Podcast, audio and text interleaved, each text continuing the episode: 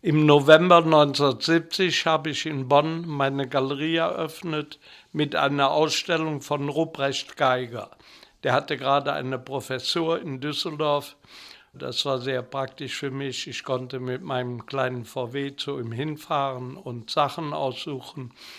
Warum ich die Galerie eröffnet habe, ist so, dass ich als Diplombibliothekar an der Universitätsbibliothek Bonn tätig war und einen Kollegen hatte, der sich sehr für Kunst interessierte und mich auf Eröffnungen mitnahm und mir Kunstbücher zeigte. Und dann kaufte ich auch schon mal Mitte der 60er Jahre eine Neuerscheinung von Abgrisaber, etwas von André Masson von Picasso, ein Originalplakat.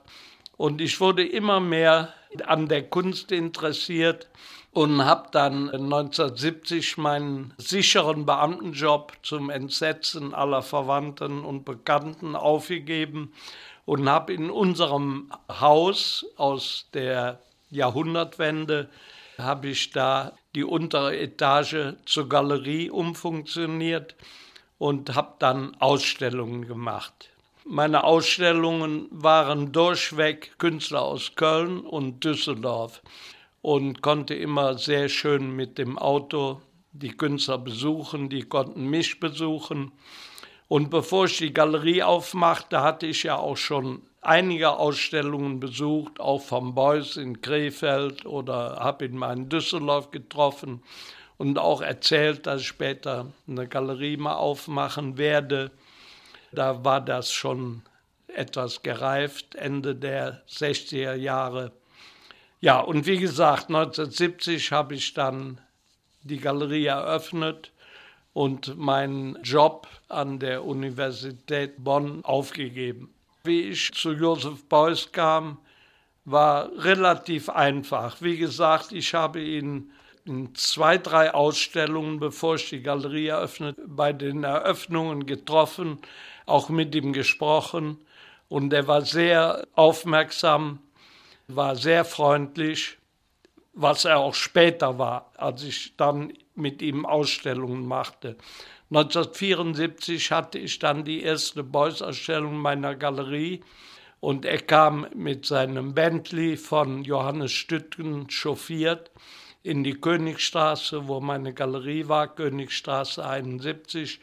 Da war so ein Andrang, da hatte Beuys schon durch Performances und Ausstellungen schon einen Namen. Die Besucher, die blockierten die ganze Straße, dass selbst die Polizei kam und fragte, was ist denn hier los? Ja, wir haben eine Beuys-Ausstellung, ist alles friedlich bei uns. Und ich habe sehr schöne Fotos davon und auch einen Film, äh, wo man sieht, wie Beuys sich auch mit den Sammlern und mit den Besuchern unterhält. Mit Frau Macke, auch die ältere Dame, die ja auch im Kunstmuseum Bonn vertreten ist.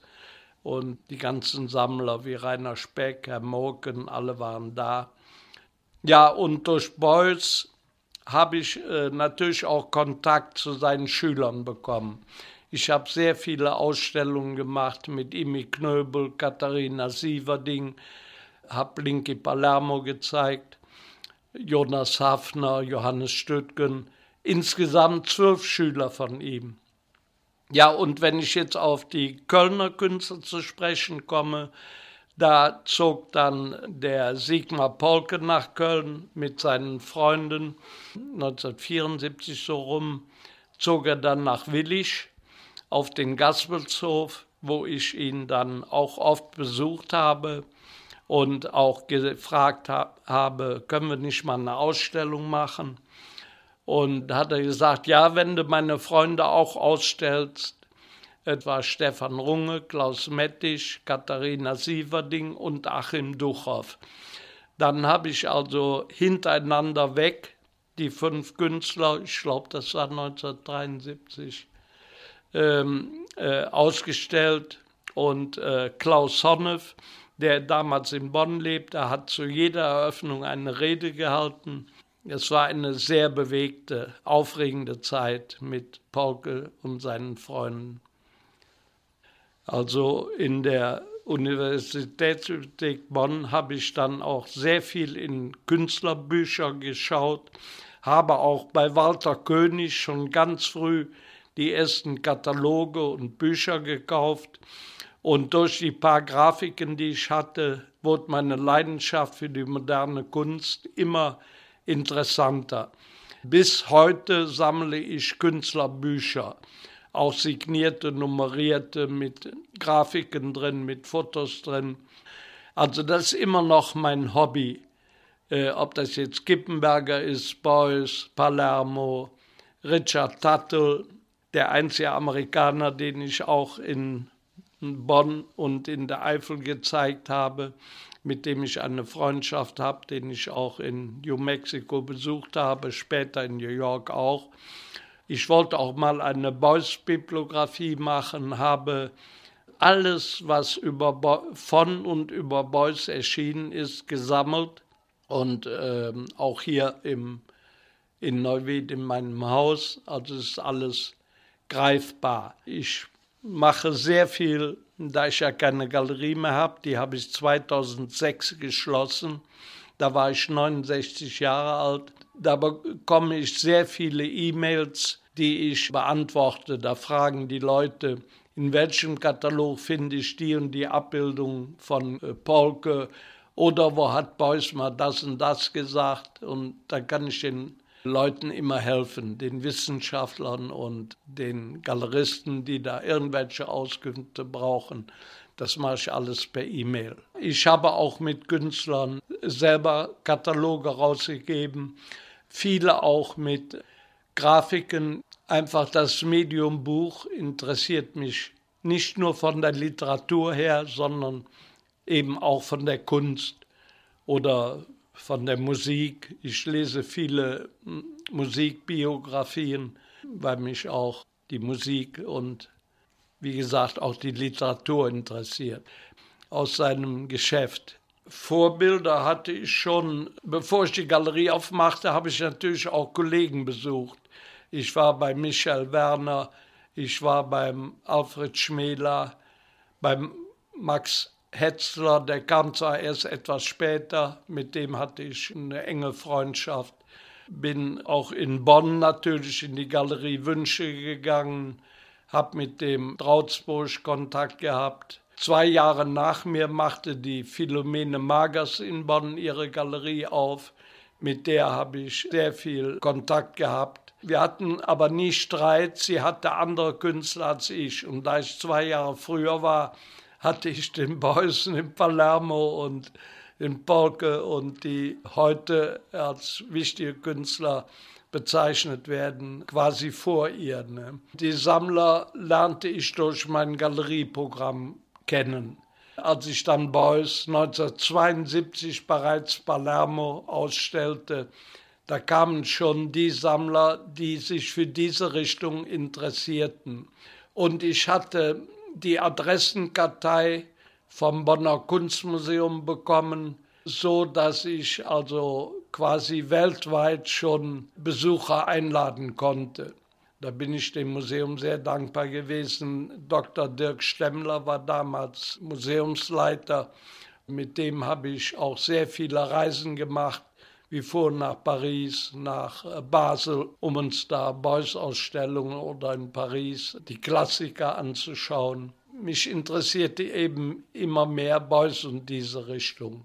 Durch vieles Schauen und durch vieles Lesen hat mich dann das Umfeld von Beuys und Paulke mit ihren äh, Kollegen und Freunden immer mehr interessiert.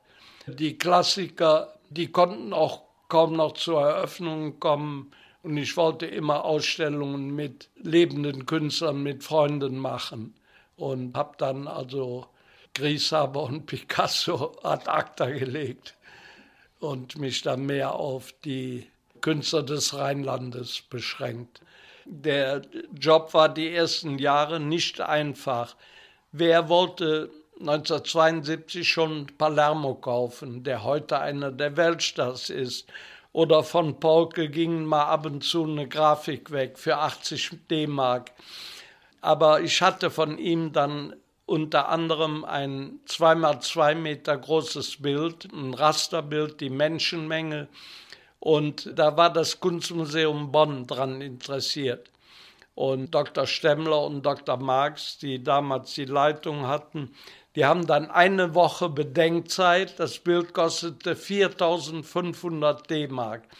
Das war mein teuerstes Objekt äh, in meiner Galerie. Und nach einer Woche haben sie es dann gekauft. Jetzt ist es sicher mit über eine Million Euro versichert, nehme ich an. Also damals waren die Preise noch sehr günstig. Und ich muss auch sagen, meine Besucher und Kunden, die kamen, die haben irgendwas Schönes hängen gesehen bei mir und sagten, ach, das hätte ich gerne, das will ich mir aufhängen. Da hat keiner gesagt, wird der mal teurer, hält der Künstler sich. Die Leute haben wirklich nach Lust und Liebe gekauft.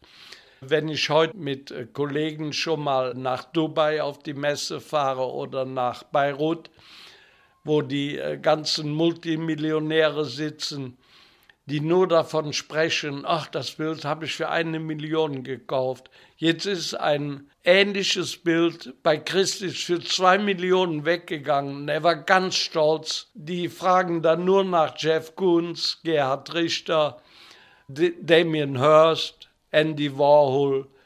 Da hat die junge Kunst kaum noch Chancen. Ich bin eigentlich ganz froh, dass ich in dem Geschäft jetzt nicht mehr drin bin da werden Bilder ähm, mit Computer angeboten, ohne dass die äh, Käufer das Bild oft im Original sahen. Und das gab es früher eben gar nicht. Ne? Das war eine andere Zeit. Also meine Künstler hier aus dem Rheinland, die haben öfters äh, vor der Eröffnung beim Hängen, die haben bei mir übernachtet. Es wurde viel gefeiert.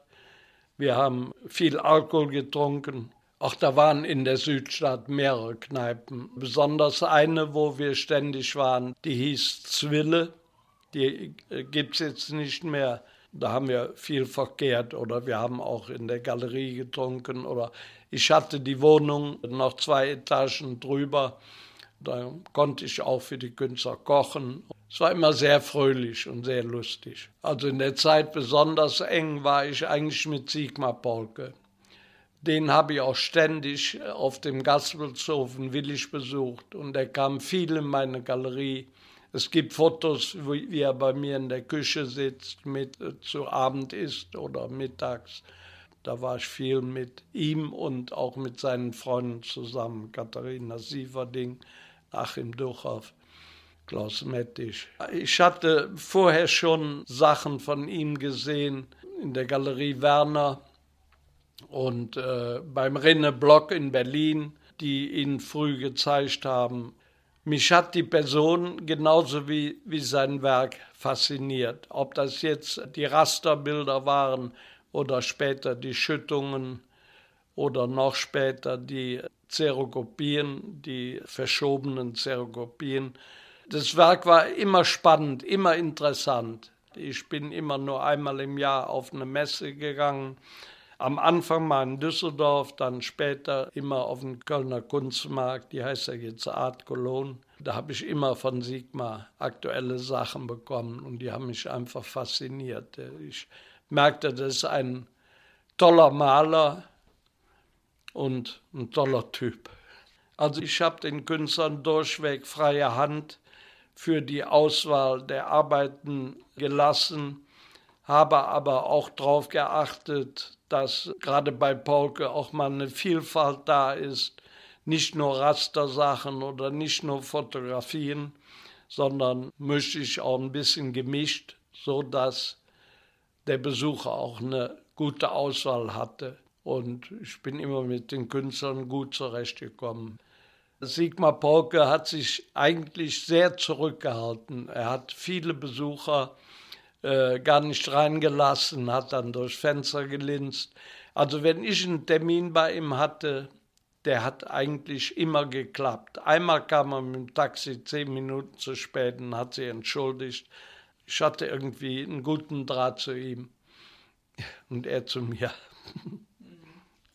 Ja, mich hat an den rheinischen Künstlern dieses kritische, und vielfältige, auch politisch bei Beuys und, und ähm, bei Palermo eben die wunderschönen äh, Editionen, das blaue Dreieck. Äh, das, das war eine Richtung, die mir einfach entgegenkam. Ich hatte das eigentlich auch durchgehalten bis 2006. Ich habe den äh, Polke und den Beuys immer wieder ausgestellt und auch seine Freunde. Ja, bei mir war alles sehr privat. Und es war so aufregend mit den Künstlern und der Trinkerei, dass meine Frau irgendwann ausgezogen ist und sich hat scheiden lassen. Aber meine Söhne sind bei mir geblieben und das vermischte sich. Die hatten ihre Schlafzimmer unterm Dach und ich habe für die gekocht. Das klappte eigentlich ganz gut. Äh, die Künstler haben auch oft schon mal neben dem Kinderzimmer geschlafen und meine Söhne sagen mir aber immer, sie haben die Zeit als angenehm mitbekommen. Also meiner Frau, die wohnt ja wieder unten. Ne? Das ist also längst, wir sind immer noch geschieden, aber sie zog dann auch in die Eifel, weil sie sich sehr für die Wiesen und Gärten, ich hatte da zwölf Hektar Land drum oder ich weiß nicht mehr wie viel, mehrere Hektar Land drumherum und sie interessiert sich sehr für Garten, auch hier in Neuwied. Und ich war ja da in, in einer Nähfabrik, die ich gekauft hatte und habe ihr da einen Anbau gemacht. Und da hat sie dann, als sie aufhörte zu arbeiten, sie war auch Diplombibliothekarin. Wir haben uns auch in der Bibliothek kennengelernt und haben geheiratet. Und sie ist dann immer mitgezogen, auch nach Neuwied. Ja, ich hatte in Bonn ein Haus gemietet und äh, die untere Etage hat sich einfach als Galerie angeboten. Bonn und Köln und Düsseldorf, das war alles sehr leicht zu erreichen. Deswegen fand ich den Bonner Standort gar nicht so schlecht. Vielleicht hätte ich mehr Besucher gehabt, aber die Eröffnungen auch später in der Eifel, da habe ich dann sonntags eröffnet mit einem Buffet mittags, die waren immer brechend voll. Es war schon zufriedenstellend. Ich habe von Anfang an gedacht, dass ich mit der Kunst leben könnte, obwohl es die ersten Jahre sehr schwierig war. Und das Finanzamt hat auch schon mal äh, an eine Beuys-Zeichnung ähm, ein, ähm, wie nennt man das, äh, ein Kuckuck geklebt, ja. Aber irgendwann ging es dann immer, auch besonders als dann Polke und Beuys einen Namen hatte. Da habe ich dann auch nach Amerika und nach England oder nach Paris an Sammler verkaufen können. Das ging dann nachher immer besser und ich konnte davon leben. Also, dass das Rheinland so wichtig wurde für die Kunst, liegt wohl in erster Linie an Beuys und seine Kollegen. Da war ja auch Erwin Herrich und noch weitere bekannte Künstler an der Düsseldorfer Akademie. Und äh, Schmäler macht in Düsseldorf wichtige Ausstellungen mit den Leuten. Äh, und Konrad Fischer, ne? Konrad Fischer, ja, nicht zu vergessen, ja, der war auch sehr wichtig für diese Künstler. Also Sie würden sagen, eher die Künstler und die Akademie als jetzt der Kunstmarkt, der ja 67 in Köln eröffnete. Ja, zum Kölner Kunstmarkt bin ich dann, ich glaube ab 72, bin ich dann auch je, jedes Jahr gegangen. Aber die Akademie war schon der wichtigste Standort hier im Rheinland, ja. Und Bonn hatte ein gutes Kunstmuseum die auch dann Beuys und Polke und äh, Palermo und so weiter, auch äh, später dann Jürgen Klauke und Sieverding kauften. Die Bundeskunsthalle hat später eröffnet. Also ich fand den Bonner Standort schon durchweg passabel oder gut. Also im Grimschieß war ich auch, wo ich Carmen und Imi Knöbel traf, aber ich war meistens im Ratinger Hof. Da habe ich dann auch mit Palermo und mit Kippenberger später geflippert, viel Alkohol getrunken, was mit 50 aufgehört hat. Mit 50 habe ich einen Entzug gemacht. Da bin ich zu meinem Sammler, Professor Vetter, in die Bonner Poliklinik gegangen und er hat mich dann vier Wochen vom Alkohol entzogen. Der hat immer zu mir gesagt, Erhard, du lebst nicht mehr lange, wenn du so weiter trinkst. Es war immer verführerisch mit dem Alkohol. Ja, und dann habe ich und seitdem jetzt 30 Jahre keinen Tropfen Alkohol mehr getrunken. Getrunken und auch mal gekokst. Es war schon eine sehr aufregende Zeit mit Drogen und Alkohol. Ja, der Ratinger Hof war ein Treffpunkt für Unbekannte, aber auch für bekanntere Künstler. Und da traten Bands auf, die später auch einen Namen bekamen. Da waren Dichterlesungen, auch von Künstlern. Kippenberger hat da gelesen. Ich habe sehr gute Bands da gehört. Habe dann oft in Düsseldorf übernachtet, bin dann erst am nächsten Tag wieder nach Bonn. Da war der Ratinger Hof schon ein sehr angenehmer Treffpunkt. Der Kippenberger, es gibt ein Zitat, wie er sagt, wo Beuys und Polka ausstellen, da will ich auch ausstellen. Und Anfang der 80er Jahre kam er dann zu mir und ich hielt ihn erst für äh, überkandidelt. Äh, er äh, sprach immer von sich, er pries sich immer an. Ich, ich wollte erst gar nicht, aber auf einmal dann hat es doch geklappt und ich habe dann auch mehrere Ausstellungen mit ihm gemacht. Er hat auch eine Edition mit mir gemacht. Warhol ist nicht klein, Siebdrucke, die sich auf meinen Namen beziehen. Da kam äh, jetzt eine schöne Anekdote zum 20-jährigen Galeriebestehen 1990 kam er Wochen vorher mit der Polaroid-Kamera, hat mich fotografiert, wie Andy Warhol. Ne? Und dann sagte ich, was machst du denn da? Er sagte, lass dich überraschen. Einen Tag vor meinem äh, 20-jährigen Galeriejubiläum kam er dann mit äh, einem Stapel von äh, in einer 48er Auflage von sechs großen Motiven in sechs verschiedenen Farben. Warhol ist nicht klein. Und vorher hat er noch eine Edition gemacht, er hat Klein voll konzentriert, weil Joseph Beuys ein paar Monate vorher äh, eine Einladung von 100 Einladungen von mir überstempelt hatte. Er hat klein unkonzentriert. Und zwar hatte ich auf der Einladung die Fesa della Natura vergessen zu schreiben, dass der Erlös des Verkaufs von dem Wein und von den anderen Arbeiten aus der Ausstellung, dass sie für die FIU, für die Free International University gedacht waren. Und das hatte ich vergessen auf die Einladung zu schreiben. Deswegen hat Beuys 100 überstempelt. Er hat klein unkonzentriert. Und alle fragten mich, warum hat er das gemacht? Und dann habe ich die Geschichte erzählt. So, so äh, ähm, kam es dann doch durch, dass äh, äh, der Verkauf eben für die FIU sein sollte. Und Kippenberger hat dann darauf eine Edition gemacht, auch mit so einem Stempel. Er hat Klein voll konzentriert. Friedrich Meschede hat eine Edition gemacht mit Noten. Er hat Klein Konzertant für Gustav Mahler, das war mein Lieblingskomponist, hat er dann noch untergebracht. Und Nora Schottau hat eine Edition gemacht, er hat Klein zentriert. Hm, Georg Herold hat eine Edition gemacht, er hat klein Konzentrat mit, einem, mit Wodkaflaschen. Und so ging es weiter. Jips Müller hat eine Edition gemacht, er hat klein kunstzentriert. Jedenfalls ging es immer um das Thema mit zentriert oder unzentriert. Gerade jetzt im Kunstmuseum Bonn hängen viele Arbeiten, die mir gewidmet sind. Die habe ich ganz bewusst für die Ausstellung zu meinem 80. Geburtstag ausgesucht.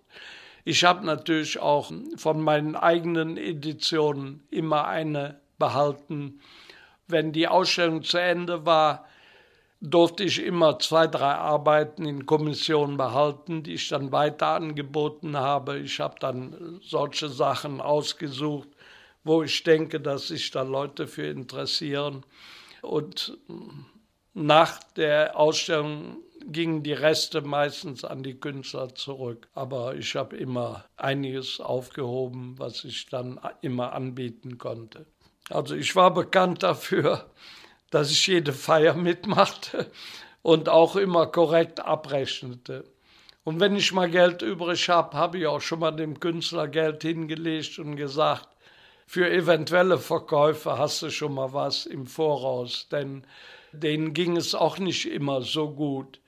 Und ich weiß noch, als wir von Polke das erste Bild verkauft hatten, diese Menschenmenge ans Kunstmuseum Bonn, haben wir direkt die Hälfte vom Gewinn versoffen. Ne? Äh, und da blieb nie viel Geld übrig in den ersten Polke Polke war eben durch seine äh, frühe Rasterbilder, hat er doch schnell einen Namen gehabt. Der hat eigentlich relativ gut verkauft.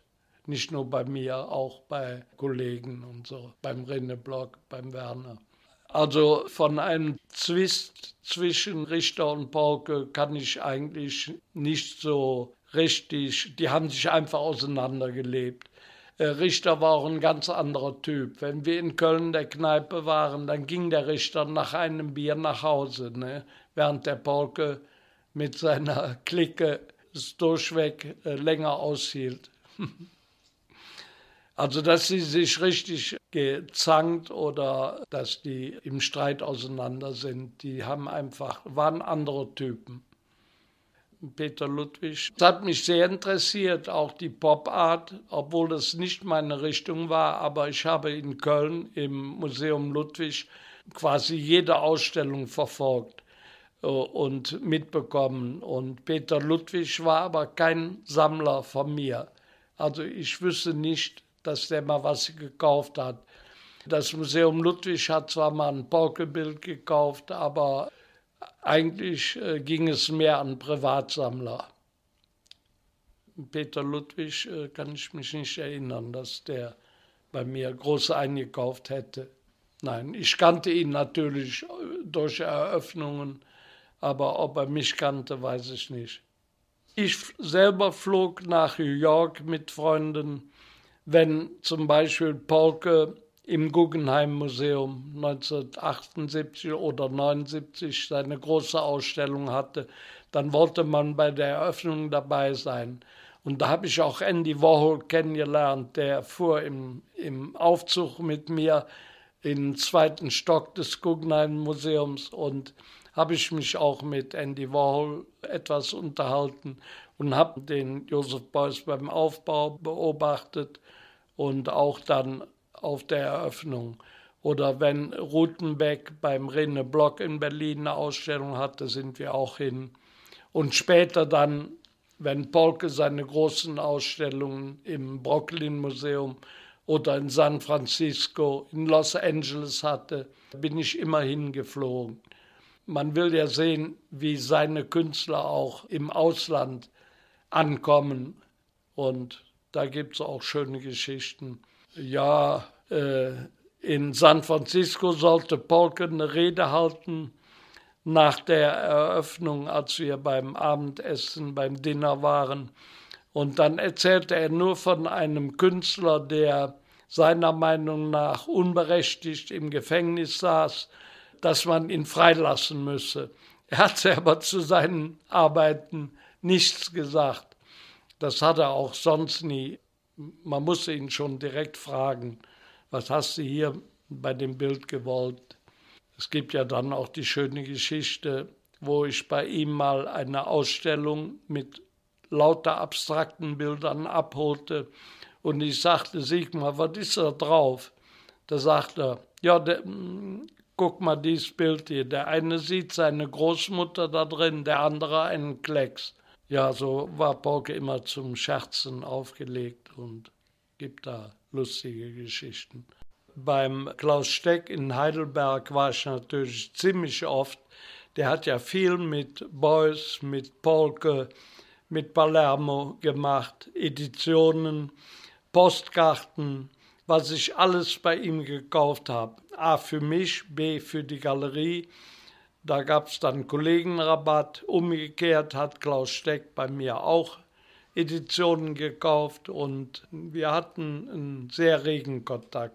Also Editionen wurden viel gemacht, zum Beispiel um einen Katalog zu finanzieren. Ich weiß, die erste Pauke-Edition Hallo Shiva, die hat 80 Mark damals gekostet. Und da haben doch viele Leute die mitgenommen, die kein Geld für Bilder oder für Unikate hatten. Eine Edition ist ja auch in der Auflage nicht schlechter oft als, ähm, denn äh, der Künstler legt ja auch Wert drauf, die wird ja weit verstreut, dass die auch gut ist die konnte man etwas schneller verkaufen als Bilder. Ne? Ich habe so einen dicken Katalog mit meinen Editionen, den kann ich Ihnen mal zeigen. 200 schätze ich. Ja, Rainer Speck war ein guter Freund von mir und ist es immer noch. Wir sitzen uns zwar von Anfang an und heute noch, aber er hat auch die Leidenschaft zu Künstlerbüchern. Der hat auch viele Unikate bei mir gekauft, von Polke, von Beuys und auch Palermo-Zeichnungen. Und den halte ich in der Kunstszene für einen sehr wichtigen Mann, der gut Bescheid weiß und sich auch gut ausdrücken kann. Er schreibt auch viele Texte, hat auch über mich einen Text geschrieben, der sehr, sehr gut ist. Er ist ja nun äh, Vorsitzender von der Petrarca-Gesellschaft und macht jetzt weniger in Kunst als früher, aber ich glaube, er ist immer noch aktiv. Auf der Martin Kippenberger Eröffnung war dann auch die Fußball-WM und auf der Einladung stand auch, dass ich das äh, Fußballspiel Deutschland gegen Nordkorea im Fernsehen laufen lasse. Und da haben dann viele abends noch sind geblieben, haben mitgeguckt. Ja, und Martin Kippenberger, der hat mich dann einmal gefragt, er hat, wann machst du noch mal eine Ausstellung mit mir? Und da sagte ich, Martin, mein Programm ist voll. Ja, dann gib mir das Sommerloch. Dann haben wir im Sommer eine Ausstellung gemacht unter dem Titel Gib mir das Sommerloch.